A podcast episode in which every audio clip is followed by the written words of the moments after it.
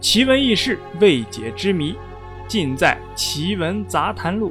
大家好，我是幺八三。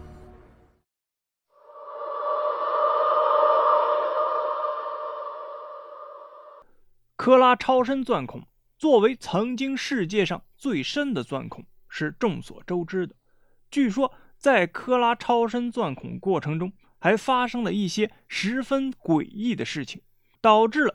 科拉超深钻孔的长度停留在一万二千二百六十二米，就止步不前。但是这个长度在当时也成为了世界上最深的钻孔。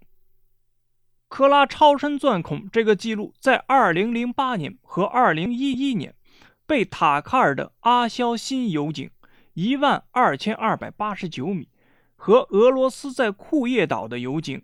一万二千三百四十五米两次打破，截止到二零一六年，排名世界第三位。科拉超深钻孔也是冷战期间最奇怪的一种竞赛的产物。科学家在一九七零年开始勘探，试图打败美国。先探测到莫霍洛维奇不连续面，理论上是坚固的地壳和充满岩浆的地幔之间的界限。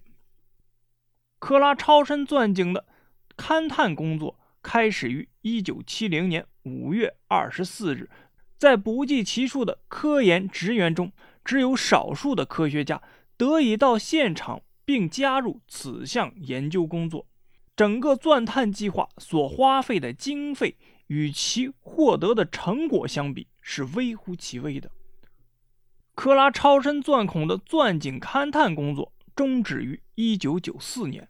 其实到一九八三年，该井的钻探工作已经达到了一万二千米，而最后的二百六十二米是在一九八三年到一九九三年间进行的，花了整整十年的时间。为什么花了十年，却仅仅钻井深度是二百六十二米呢？俄罗斯官方的回应是经费不足。而通过内部职员透露，其实不存在经费的问题。真实的原因是，科拉超深钻孔常常出现一些令人难以置信的奇特现象，却无法用科学来进行解释。据说，科拉超深钻井会传来鬼哭狼嚎的声音。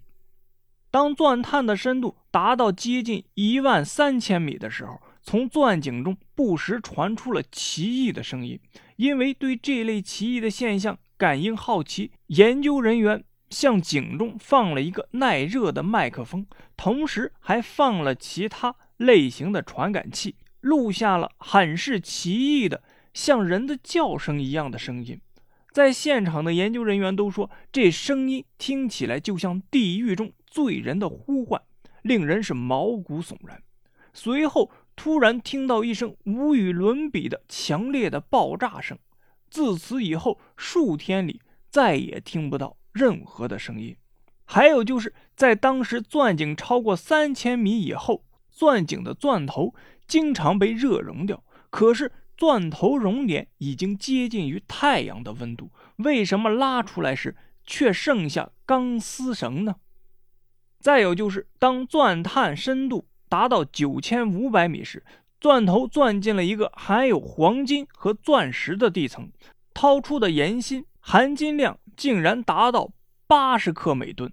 要知道，含金量达到四克每吨的金矿层就具有贸易开采价值。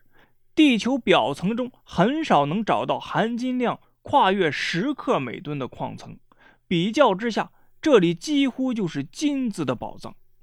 再有，据芬兰的一家报社在报纸上报道，一名前苏联知名的地质学家迪米尔·阿萨戈夫博士说，他们用机械钻开了九英里深的地洞后，钻探机械突然转得异常猛烈，显示出地底有一个庞大的空间。按温度感应器显示，里面的温度高达两千摄氏度。而当我们将钻探针收上来时，更是吓了一大跳。随着那洞口喷出的高温气体，一头长有獠牙、眼神充满邪恶的巨大怪物从里面飞了出来。它就像一头发狂的猛兽，不停地尖叫着，转瞬间便飞走了。在场的一些工人吓得是转身就跑，但我们决定留下，希望找出一个究竟。我们将一台拾音器掉下洞里。这种拾音器原本是设计师用来收听地壳移动的声音的，但奇怪的是，从喇叭传来的不是地壳移动的声音，而是人类的惨叫声。最初我们还以为是拾音器本身出了毛病，但当我们调整过后，却证实那些声音的确来自地底。它不是一个人的叫声，而是千千万万人的哀嚎呼救声。幸好我们当时已将这些哀叫声用录音机录下，证明我们并不是无中生有。我们现在已经将那个洞口封好，留待有关方面调查。很明显，我们发现了某些超乎常理但科学无法解释的东西。科拉超深钻孔，一九九四年彻底停工，被十二吨钢制的大门封闭洞口。科拉超深钻孔周围二十公里内禁止任何车辆、行人、飞行器进入。二零零二年，由俄罗斯、美国、欧盟空间局、日本、加拿大组成的联合地质生物考察小组再次进入科拉钻洞工厂。让他们惊愕的是，科拉钻洞的十二吨钢制大门居然被打开，大门内面严重破损，向外拱出，外侧爆裂。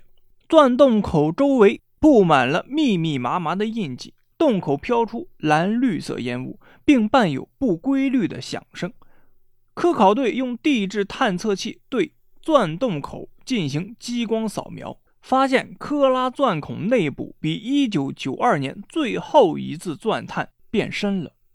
超声探测器探测后，结果显示钻洞内部仍有哀嚎、哭喊声和巨大的爆炸声。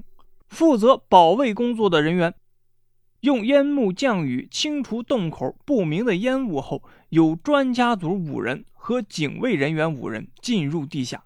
至五百米深时，第一层平台地底实验室有带状不明波动光亮出现，并伴有洞内回声。